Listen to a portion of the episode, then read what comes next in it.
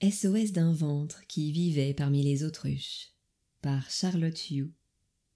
Cinquième partie, chapitre 3 Des clics où tu claques. Cette fois, mon appel à l'aide a été entendu. Docteur R a accepté d'assurer le suivi médical de ma mère. À l'annonce de cette bonne nouvelle, j'ai senti mon ventre et ma tête se décharger d'un gigantesque fardeau. Pourtant je savais qu'il y avait neuf chances sur dix pour que ma mère refuse d'aller la voir, mais le simple fait d'obtenir le soutien d'un médecin extérieur à notre problématique familiale, c'était énorme pour moi. Depuis le temps que j'espérais qu'elle sorte du huis clos familial. Forte de cette première victoire, j'étais bien décidée à aller jusqu'au bout de ma démarche, aussi embarrassante soit-elle. J'ai rédigé une lettre à ma mère dans laquelle je la mettais au pied du mur.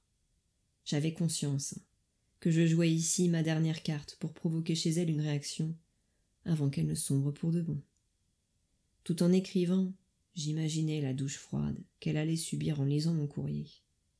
Mélange de compassion et de détermination dans mon ventre et ma tête. L'heure de l'ultimatum a sonné. Comment ma mère allait-elle réagir? Est-ce qu'elle accepterait de se livrer à un bilan de santé complet?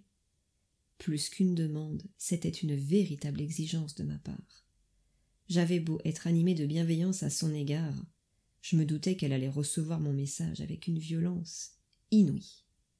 La pression que je lui imposais tout à coup était telle que je craignais qu'elle décompense. Mais malgré tout, j'étais prête à encourir ce risque. Au moment de déposer ma lettre à la poste, j'ai ressenti dans mon ventre un mélange d'excitation, d'appréhension, de soulagement, de justice, mais surtout de fierté. Coup de grâce à la politique de l'autruche. Quelques jours plus tard, il était temps pour ma mère et moi d'avoir cette discussion si importante. Je sentais bien qu'elle n'était pas à l'aise, mais elle ne chercha pas à fuir le sujet. Au contraire, pour la première fois, elle sembla bien ancrée dans la réalité. Elle verbalisa clairement son addiction à l'alcool et exprima son refus de se faire soigner. Par contre, elle sembla tout à fait entendre mon inquiétude et accepta de prendre rendez-vous avec docteur R. Ce fut un échange intense, apaisé et authentique. Gratitude dans mon ventre. Après avoir raccroché, il m'a fallu quelques minutes pour atterrir. En effet, je m'attendais pas à ce que ma mère soit capable d'admettre son problème, d'accepter de se confronter à un médecin, d'oser faire face à de probables mauvaises nouvelles quant à sa santé.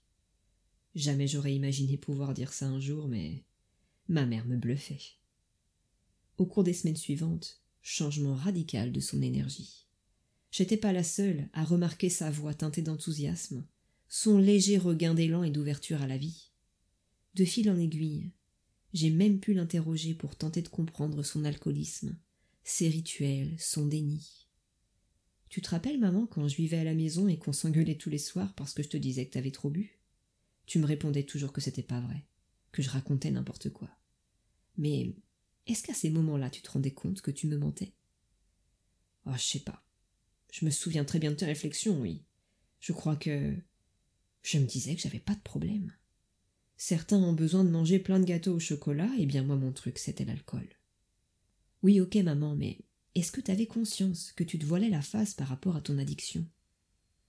Oh, tu sais, j'étais dans le principe de plaisir pas dans le principe de réalité. Je trouvais sa réponse tellement parlante. Ça me faisait beaucoup de bien de pouvoir évoquer ce fameux sujet interdit avec ma mère, sans cri ni heurts. En prenant la peine d'accueillir mes questions, elle venait réparer quelque chose à l'intérieur de moi.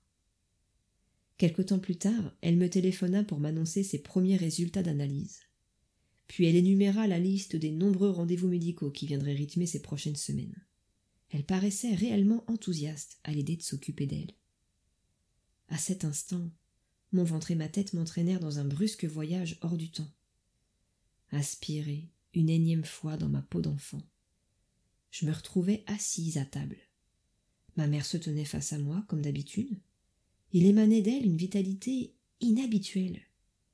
Je continuais à l'écouter évoquer en détail le programme de ses prochaines consultations médicales quand soudain eh ben, en voilà d'excellentes résolutions.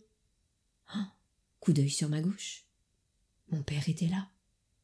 il arborait son célèbre air malicieux tout en m'adressant un clin d'œil. Ben dis donc, il lui en aura fallu un sacré bout de temps à ta mère pour qu'elle se décide enfin à se prendre en main, n'est-ce pas, minounette? Doux pincement dans mon ventre. Fin du chapitre 3. Fin de la cinquième partie.